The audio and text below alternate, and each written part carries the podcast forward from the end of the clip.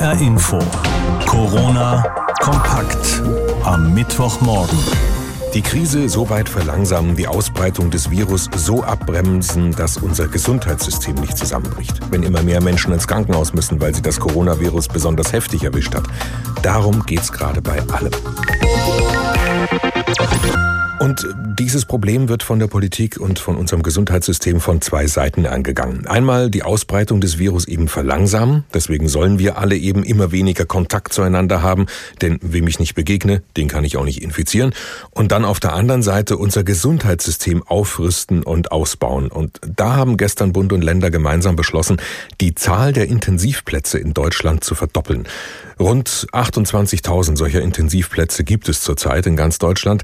Und das heißt, das sollen dann also 56.000 werden. Darüber habe ich vorhin mit Alfred Schmidt gesprochen, unser Korrespondent in unserem Hauptstadtstudio. Herr Schmidt, wie soll das denn gehen? Und vor allem bis wann? Naja, also da steht in den Plänen drin, was eben in solchen Pandemieplänen immer drin steht für die ärgsten Fälle, dass man also planbare Operationen verschiebt und erstmal diese OP-Kapazitäten herunterfährt. Also die Medizin spricht dann immer von sogenannten elektiven Eingriffen. Alles, was man jetzt nicht sofort und notfallmäßig braucht, wird erstmal verschoben. Das bedeutet auch, dass normale Krankenhausstationen, wie man die so kennt, wo man auch Leute besuchen kann, umfunktioniert werden in Intensivstationen, einschließlich Beatmungsgeräten, denn da kommt es ja drauf an. Zwischendurch mal mal zwei einfache Zahlen. Zwei Patienten in Berlin gibt es, die auf Intensiv liegen mit Corona und 2000 Intensivbetten gibt es. Aber das heißt, momentan muss man sich noch nicht die Sorgen machen, die viele sich machen. Aber es heißt ja auch, dass wir in den nächsten Tagen noch mehr Meldungen kriegen werden, die zeigen sollen, dass man sich vorbereitet. Und das ist ja auch gut so, denn viele haben Alarm gerufen, dass die Krankenhauskapazitäten nicht reichen würden für einen Ansturm. Aber wenn wir uns alle ein bisschen disziplinieren und das machen, was Sie in der Anmoderation gesagt haben, also und äh, mhm. einfach die Sache auf die Zeit verteilen, dann sind das gute Pläne. Die Zahl der Intensivbetten zu verdoppeln ist jetzt das eine. Da kann man die nötige Ausrüstung, die Geräte, die man braucht, kaufen und einfach hinstellen. Aber was ist denn mit dem nötigen Personal? Also ausgebildete Krankenpfleger, Schwestern, die fehlen doch eh schon überall. Das stimmt, die fehlen an vielen Orten und deswegen stellen sich die Kliniken jetzt darauf ein. Sie ändern Dienstpläne, sie können hier und da mal auch eine Urlaubssperre verhängen. Das sind ja ungewöhnliche Zeiten. Das heißt aber auch, dass man sich auf die Mitmenschen in vielen Fällen so verlassen kann, dass sie merken, ah, ich werde jetzt gebraucht. Das gilt zum Beispiel auch für Ruheständler, unter Berücksichtigung, dass viele von denen älter sind und man die dann eher in administrativen Tätigkeiten einsetzt. Aber durch das Verschieben von OPs wird ja auch mehr Personal frei. Es gibt Medizinstudentinnen, Studentinnen, Studenten, die zwar nicht operieren können, aber die Dinge machen, damit die Operierenden die Hände frei haben. Man kann Anästhesistinnen, Anästhesisten auch aus Praxen herausholen in den Klinikbetrieb. Die Ärzte kann man verschicken jetzt schon Briefe, in denen drin steht, ob man helfen kann, zum Beispiel beim Abstrich abnehmen. Also man braucht nicht für alles eine Intensivmedizinerin oder einen Intensivmediziner. Kommen wir nochmal zu dem anderen Punkt, wie man dem Virus eben beikommen kann, nämlich den Kontakt einfach deutlich runterschrauben von uns allen. Österreich, Frankreich, Spanien, immer mehr Länder haben jetzt auch schon wirklich Ausgangssperren verhängt, bei denen die Menschen eben nur noch raus dürfen zum Einkaufen. Denkt die Bundesregierung darüber für Deutschland auch schon nach? Also der Chef des Kanzleramts, Helge Braun des Bundeskanzleramts, der hat gesagt, nein, es ist vorerst nicht geplant.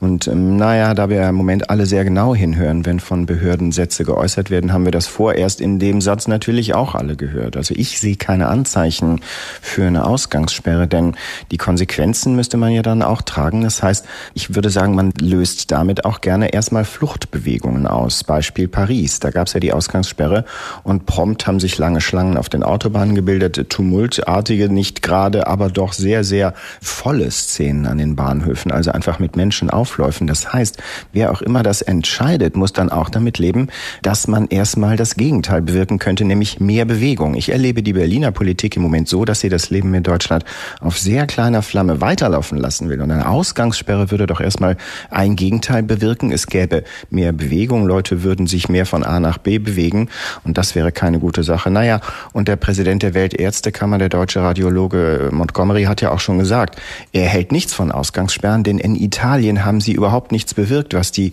Infektionszahlen betrifft. Und außerdem muss, wer eine Ausgangssperre verhängt, auch immer sagen, wann die enden soll. Belgien hat schon ein Datum festgesetzt, 5. April. Aber in diesen Zeiten weiß man ja auch nicht, ob das nicht noch verlängert werden kann. Hier in Deutschland sehe ich keine Anzeichen für so eine sehr umfassende Maßnahme. Alfred Schmidt in Berlin. Wir haben gesprochen über die Corona-Krise und was die Politik noch in petto hat im Kampf gegen das Virus. Eine Ausgangssperre ist es wohl nicht. Erst VW, dann Daimler, auch Ford und Opel fahren ihre Produktion langsam runter bis auf Null. Das liegt zum Teil an den Mitarbeitern, die jetzt in Quarantäne sind oder jetzt ihre Kinder betreuen müssen, weil die Kitas und Schulen zu haben. Zum Teil liegt es aber auch an den Lieferketten, weil nicht mehr so wie üblich alle Teile rechtzeitig und pünktlich und ausreichend ankommen. Aber was Lebensmittel angeht, darf das und soll das kein Problem sein. Das hat auch gestern nochmal Landwirtschaftsministerin Julia Klöckner betont. Auch wenn sie in vielen Supermärkten vor leeren Regalen stehen, Nudeln, Reis, Mehl, Haarmilch, Klopapier, was weiß ich, fast alles weg und leer gefegt. Das liegt an ihren Mitmenschen und nicht an den Lieferketten, heißt es. Roman Warschauer aus unserer Wirtschaftsredaktion. Wie funktionieren denn diese Lieferketten? Also wie kommen Nudeln, Kartoffeln, Klopapier und so weiter in den Supermarkt?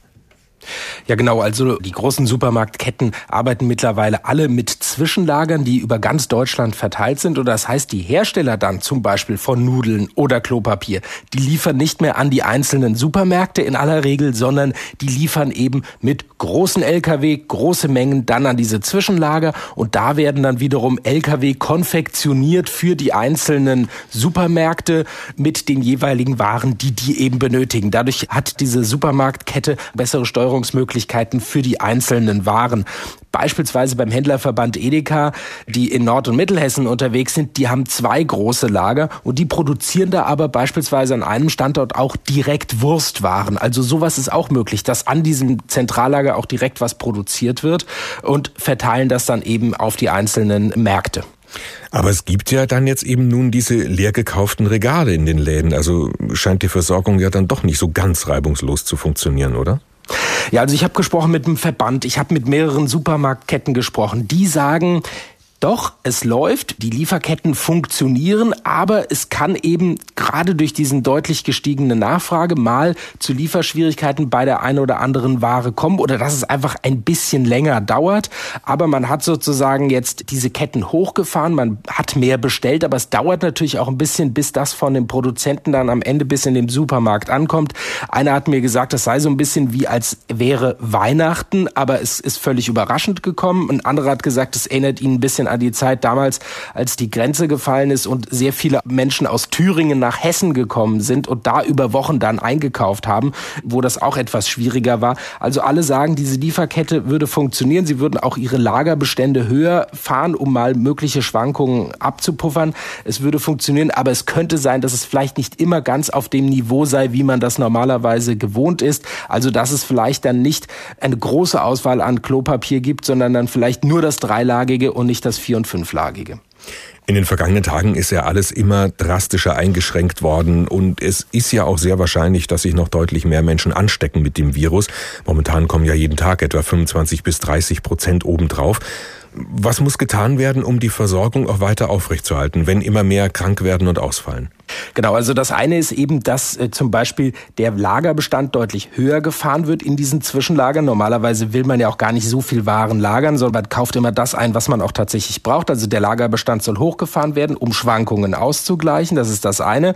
Und dann gibt es zum Beispiel heute ein Treffen beim Bundesverkehrsministerium. Da sind Spediteure dabei, da sind Supermarktketten dabei und die reden darüber, was man machen kann, dass auch grenzüberschreitend dieser Warenverkehr möglichst reibungslos läuft. Also dass beispielsweise Sonntagsfahrverbote abgeschafft werden, vorübergehend zumindest, dass Arbeiter auch in den Lagern am Sonntag arbeiten dürfen, um die Waren dann eben zu konfektionieren oder dass zum Beispiel an den Grenzen extra Spuren für Lastwagen eingeführt werden, dass die eben nicht zum Beispiel stundenlang an Grenzübergängen warten müssen, sondern dass die mit frischen Waren möglichst schnell durchkommen. Ab heute gilt es jetzt ja, dass die Geschäfte, die nichts für den täglichen Bedarf verkaufen, schließen müssen. In den USA, habe ich gestern gelesen, will Amazon jetzt deshalb 100.000 Leute zusätzlich einstellen. Also da ist die Situation eben auch ganz ähnlich. Wie ist das bei uns? Geht der Onlinehandel jetzt durch die Decke, wenn die Leute nicht mehr in die Läden dürfen? Also man kann zumindest mal erwarten, dass der Onlinehandel davon profitieren kann in dieser Krise. Natürlich gerade, man kann sich ja vorstellen, jetzt ausgerechnet in dieser Zeit geht der Fernseher oder die Playstation kaputt, dann muss man die eben irgendwo kaufen. Das kann man dann eben nur noch online machen. Das heißt, die können schon vom profitieren. Es gibt aber auch Experten, die sagen, ja, auf der anderen Seite, die Kunden sind grundsätzlich jetzt eher verunsichert. Das heißt, sie halten sich eher mal zurück mit Einkäufen. Das heißt, dass möglicherweise der Onlinehandel zwar etwas profitieren kann, aber jetzt auch nicht durch die Decke gehen wird.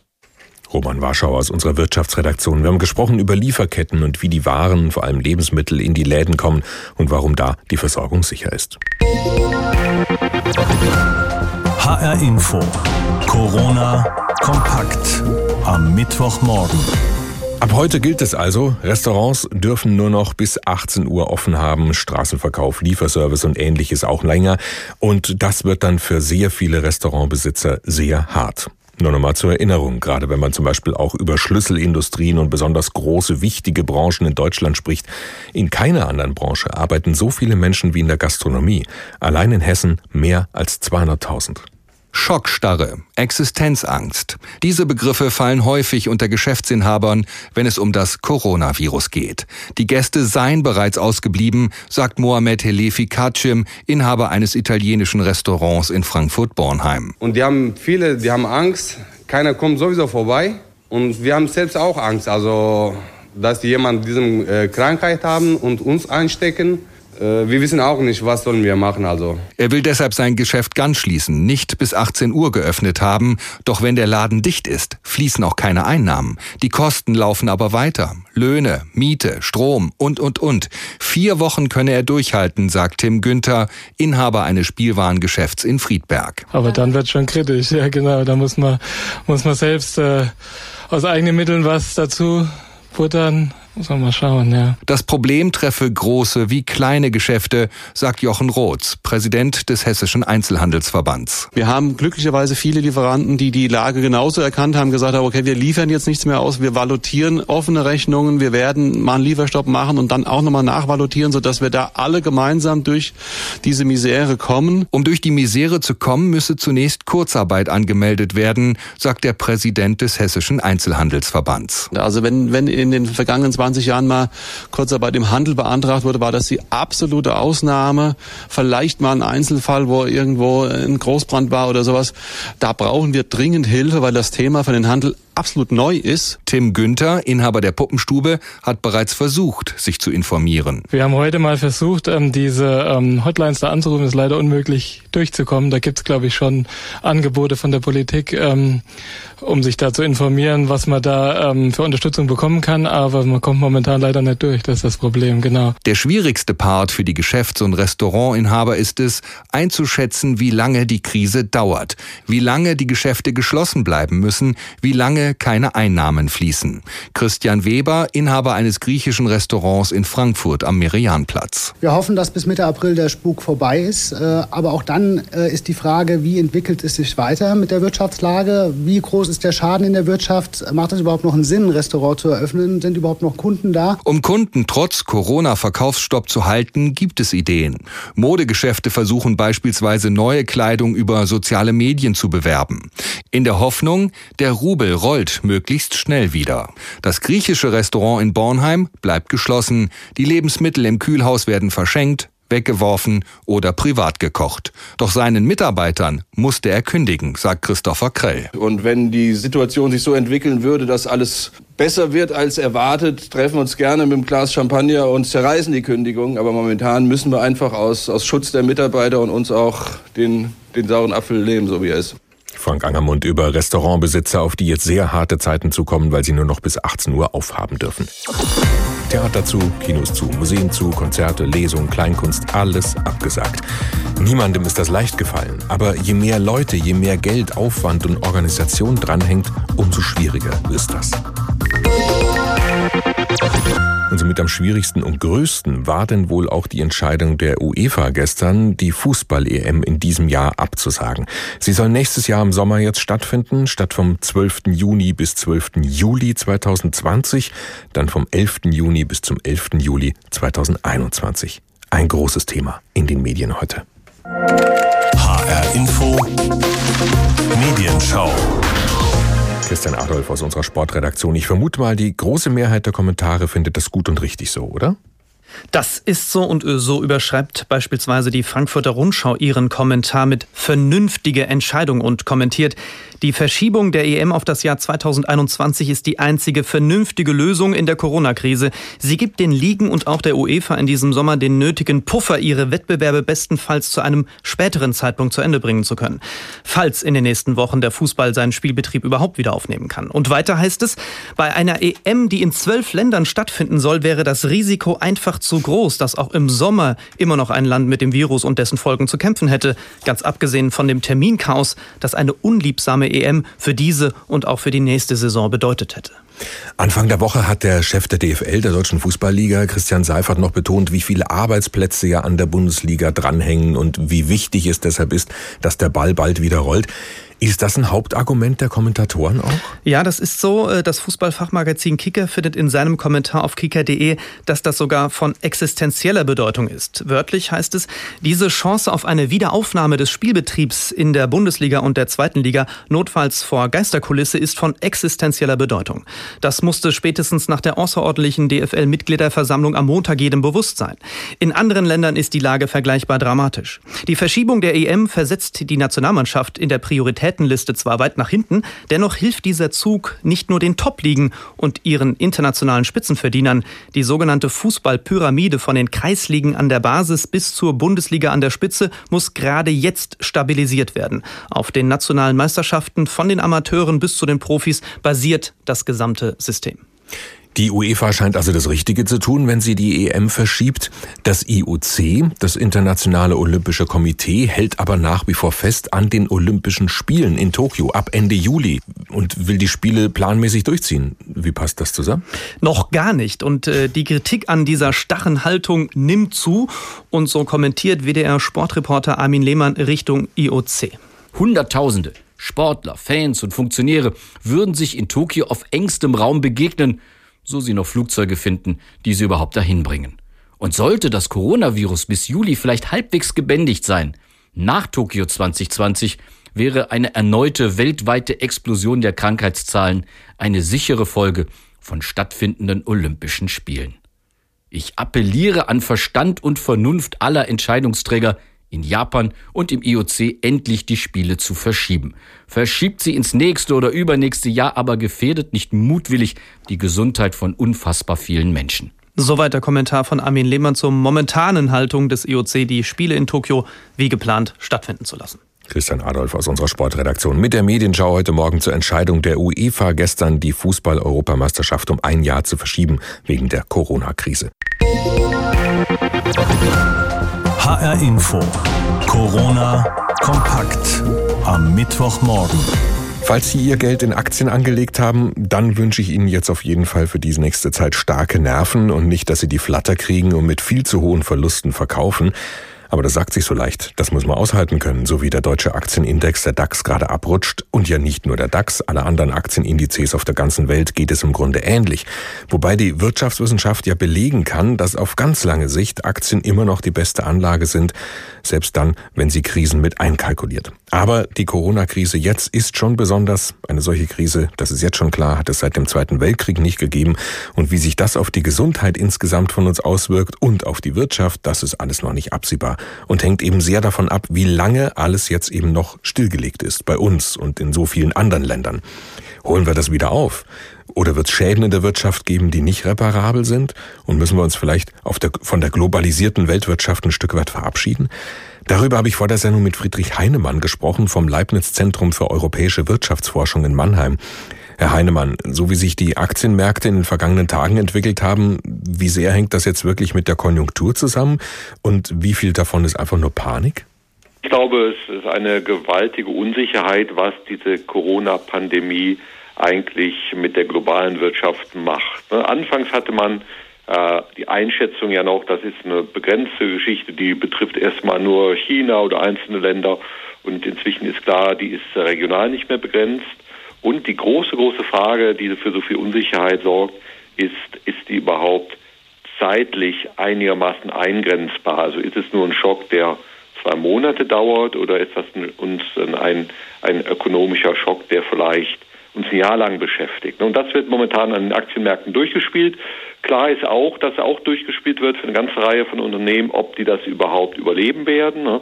wenn, äh, wenn äh, plötzlich bei Luftfahrgesellschaften äh, praktisch der Betrieb ja fast komplett zum Erliegen kommt, dann sind das ganz extreme Belastungen. Insofern spiegeln die Aktienbörsen, glaube ich, keine keine irrationale Panik wieder, sondern wirklich ein Rantasten der Erwartungen an, an, die, an, an die Realitäten.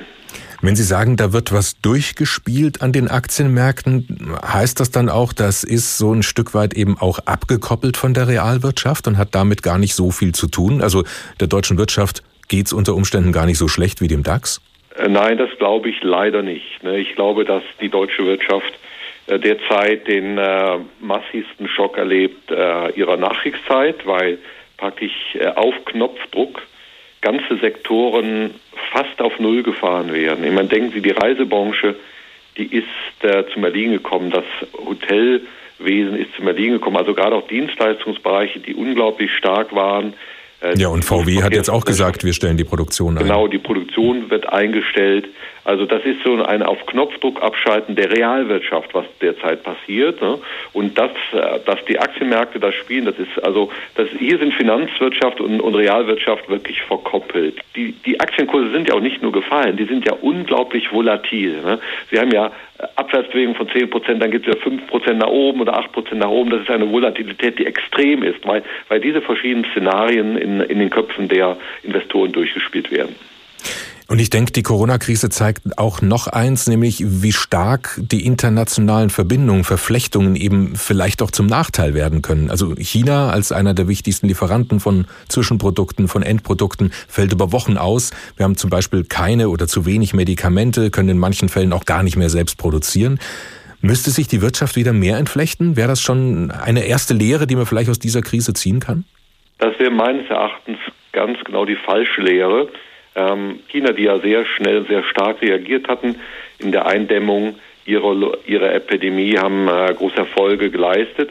Und jetzt fliegen die ersten Flugzeuge schon mit Beatmungsgeräten und Masken in Richtung Italien und helfen dort aus. Also, dass wir eine Weltgemeinschaft haben, die sich gerade bei solchen äh, Krisen, die sich ja lokal ganz drastisch auswirken können, wechselseitig hilft, das ist ein Segen. Ne? Denn unter Autarkie, kein Land kann sich auf, auf alle denkbaren Krisen so vorbereiten, dass es zum Beispiel äh, viele, viele Zehntausend Menschen in seinem eigenen Land äh, intensiv medizinisch versorgen kann. Wenn man sich an den Stellen helfen kann, ne, dann, dann, dann ist das ein äh, großer Segen. Also ich denke, die Autarkie wäre äh, genau die falsche Antwort. Denken Sie, das ist auch das Richtige, wenn es um sowas geht wie Medikamente, was ja unter Umständen wirklich lebensnotwendig ist? Also es gibt zumindest ja schon Forderungen, dass zur Not Pharmakonzerne gezwungen werden, lebenswichtige Arzneimittel wieder in Europa zu produzieren. Ich glaube, das ist jetzt eine Lehre, dass man sicher überprüft, was für eine Lagerhaltung muss man betreiben, was für eine Notfallversorgung muss man betreiben.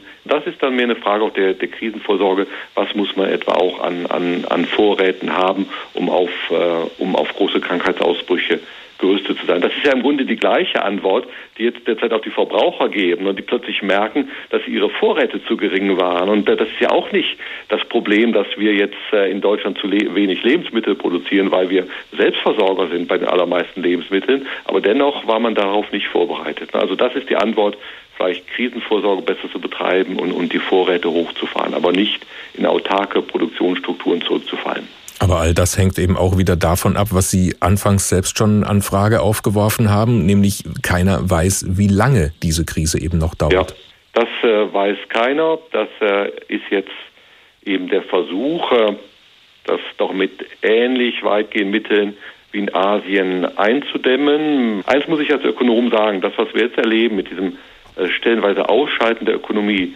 das geht natürlich für zwei Monate, für drei Monate, aber so etwas geht nicht für ein oder zwei Jahre. Also das muss jetzt mit aller Macht geschehen und muss erfolgreich sein. Wir sind da wirklich zum Erfolg verurteilt. Friedrich Heinemann, Ökonom am Leibniz Zentrum für europäische Wirtschaftsforschung in Mannheim. Wir haben gesprochen darüber, wie vernetzt die Wirtschaft weltweit ist und ob ihr das jetzt in der Corona-Krise vielleicht eher schadet als nutzt. Wenn Sie uns regelmäßig hören, dann wissen Sie, dass wir informieren, dass wir auch Kommentare senden und gerne mal zwei Meinungen zu einem Thema pro und Contra nennen wir das dann. Aber in Zeiten von Corona ist alles anders und jetzt haben wir kein Pro und Contra, sondern ich würde eher sagen ein sowohl als auch. Denn auch bei uns gewöhnlich sind viele Kolleginnen und äh, Kollegen gewöhnen sich gerade dran, mal besser, mal weniger gut ans Arbeiten zu Hause. Viele von uns sind jetzt zu Hause und arbeiten im Homeoffice. Die einen finden das toll, nicht mehr raus zu müssen, die anderen finden es eher schrecklich, die einen sehen eher Chancen in dieser Pause, die das ganze Land jetzt gerade so macht, die anderen fühlen sich schon jetzt nach nur wenigen Tagen total eingeengt. Meine Kollegin Juliane Ort sieht es zum Beispiel so. Es ist schon eine irre Zeit, die wir gerade erleben. Situationen, die eben noch völlig undenkbar erschienen, sind plötzlich Realität. Und kaum hat man sich halbwegs daran gewöhnt, wird schon die nächste Stufe gezündet.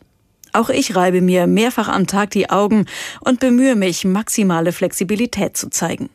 Homeoffice, Schule zu Hause, Pläne umwerfen und keine neuen machen.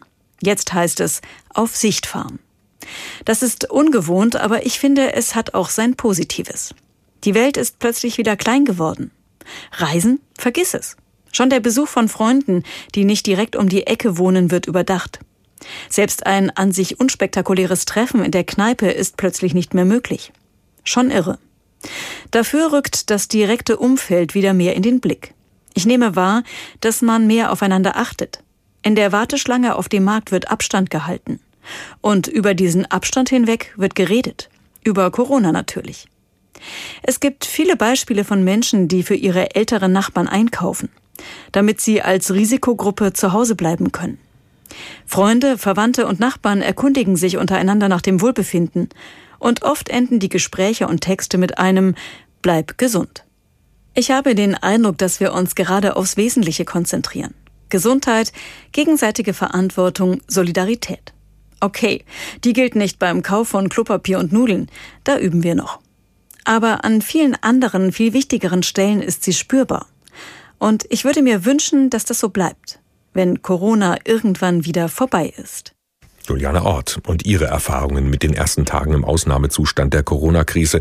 Meinem Kollegen Oliver Günther geht's da ein bisschen anders. Alles mal ein bisschen langsamer. Mehr Zeit für uns und andere. Mehr aufeinander achten. Ja, ja, das höre ich im Moment immer wieder. Aber mal ehrlich, so langsam schwillt mir da der Kamm. Meine Frau zum Beispiel, die hat einen Laden. Jetzt hat sie erfahren, dass sie den jetzt schließen muss. Seitdem wälzt sie Gedanken um Gedanken. Wie lange wird der Laden geschlossen sein? Wie soll sie die Kosten decken? Miete bezahlen? Was ist mit dem Lohn der Mitarbeiterinnen und Mitarbeiter? Die wiederum machen sich seit Tagen wie viele andere eh schon Sorgen ohne Ende. Erst um ihre Gesundheit, jetzt um ihr Einkommen, ihren Job. So geht es derzeit vielen. In den Drogeriemärkten müssen Mitarbeiterinnen unter Körpereinsatz einschreiten, wenn wieder mal jemand meint, den Jahresbedarf an Klopapier raffen zu müssen. Und im Supermarkt wären die Kassiererinnen sicher auch beruhigter, wenn die Kundschaft den empfohlenen Mindestabstand von zwei Metern mal einhalten würde. Ganz zu schweigen von all den Ärzten, Krankenschwestern, Altenpflegern, Kita-Mitarbeitern und, und, und, die derzeit Überstunden ohne Ende machen. Oder den Alten und Kranken, die nicht nur wissen, dass der Virus sie besonders bedroht, sondern die jetzt auch noch auf den Besuch der Kinder oder Enkel verzichten müssen. Und selbst das jetzt in vielen Unternehmen praktizierte Homeoffice klingt in vielen Fällen doch einfach nur besser, als es ist. Kinder und Arbeit, beides in denselben vier Wänden, das lässt sich für viele doch nur noch schwerer vereinbaren als sonst schon. Nein, mein Eindruck ist, für die meisten Menschen ist diese Pandemie Stress pur. Mal einen Gang runterschalten, dafür haben die meisten einfach zu viel um die Ohren, zu viel zu organisieren, machen sich zu viele Sorgen. Gut, ich kann verstehen, wenn man sich die Situation ein bisschen schön redet. Von wegen so mehr Zeit haben, sich mehr umeinander kümmern. Krisenromantik sozusagen. Aber ich wünsche mir möglichst schnell wieder den normalen Alltag zurück. Was werd ich froh sein, wenn ich mich wieder über den ärgern kann? Und rücksichtsvoll miteinander umgehen, sich helfen, sich Zeit füreinander und für sich selbst nehmen. Hey, dazu sollten wir eigentlich auch ohne Virus in der Lage sein. Oliver Günther. Und davor Juliane Ort. Zwei Kollegen aus unserer Redaktion, die ganz unterschiedliche Erfahrungen gemacht haben in den ersten Tagen der Corona-Krise. Und ich glaube, wir spielen den beiden das so in zwei, drei Wochen vielleicht nochmal vor und dann sollen sie uns dann nochmal erzählen, wie es ihnen dann geht. HR Info. Corona kompakt am Mittwochmorgen.